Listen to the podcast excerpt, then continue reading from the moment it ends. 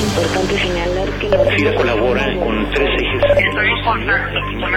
Aprovechar al máximo los recursos naturales.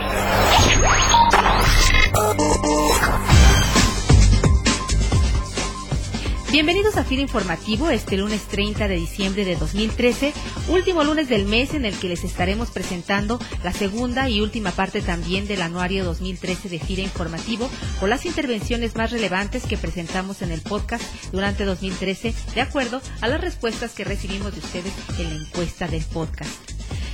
Y en el marco del modelo integral de salud de FIRA y dentro de la información que difundimos todo este año para apoyar la participación de nuestros compañeros en el maratón FIRA Menos Kilos por tu Salud. Una entrevista que resultó muy interesante fue la de las nutriólogas Mariana Cumming y Victoria Chagoya en nuestra emisión número 32 del 26 de agosto y vamos a oír un breve fragmento. Entonces tenemos que meternos más allá de en qué comemos, también en todo lo que es educación nutricional ver horarios, actividad física, consumo de agua, tenemos que ver todo esto para poder tener un plan de alimentación adecuado. Asimismo, difundimos, entre otros casos de éxito, el modelo rentable de carne y leche, iniciativa impulsada por nuestros compañeros de la Residencia Estatal Jalisco y de la cual nos habló Juan Ramírez Cárdenas, agente en Lagos de Moreno, Jalisco. Por ejemplo, en la parte de leche, con los avances que tenemos se ha logrado este, incrementar la producción hasta en un 28% y abaratar el costo de producción hasta en un 40%. En la parte de bovinos carne se ha logrado este, reducir el, el, costo de producción de 33 pesos por kilogramo de becerro a llevarlo a 22, 23 pesos por kilogramo. Y se ha logrado mejorar el porcentaje de apariciones del ganado al llevarlo de 35-40% hasta 75-80%. En la emisión 37 del 30 de septiembre, la psicóloga Esther Crisóstomo Cortés nos habló de cómo podemos combatir los efectos del estrés. La forma como nosotros lo podemos compensar es cuando nos detenemos una a identificar el qué. Y entonces vamos con el cómo. El cómo es a través de lo que nos va a generar bienestar. Pensamientos positivos, tomar agua para hidratar correctamente nuestro cuerpo, caminar o hacer algún tipo de ejercicio,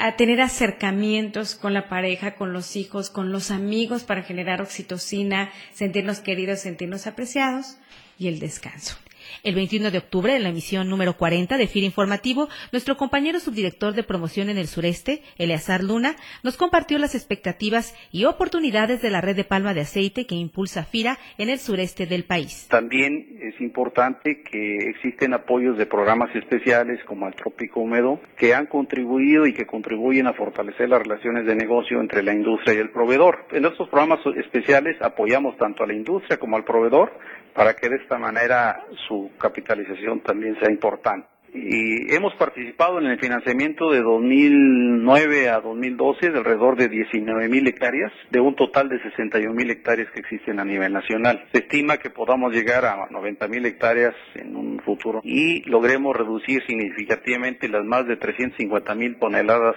que importamos de aceite crudo. Una campaña particularmente destacada porque nos involucra en el uso de los sistemas y el cuidado de la información fue la relacionada a la seguridad de la información, sobre la que nos habló en ese momento Beatriz Pánuco, directora de procesos, calidad y control en nuestra emisión número 41 del 28 de octubre de 2013 hay que tener consciente que por el mismo canal viaja todo el acceso a Internet, al Integra, el correo electrónico. Entonces también en ese aspecto lo que quisiéramos transmitir es que hay que tratar de evitar hacer un uso inadecuado de este canal de Internet porque pues tener siempre la prioridad de, de FIRA.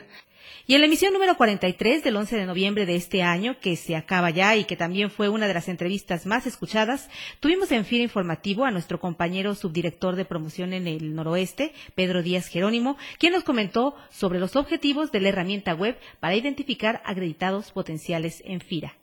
además de la buena recepción por parte de los productores, eh, pues hay interés en que esta herramienta se vaya eh, más allá de los granos básicos y más allá de estas zonas que están en la prueba piloto, que además del avío pues se consideren las necesidades de créditos de largo plazo para los productores y, yo creo que ah, una vez que se calibre muy bien la herramienta en estas zonas y con estos cultivos, FIRA podrá ampliarla al resto del país con el resto de los subsectores que contempla el sector agropecuario.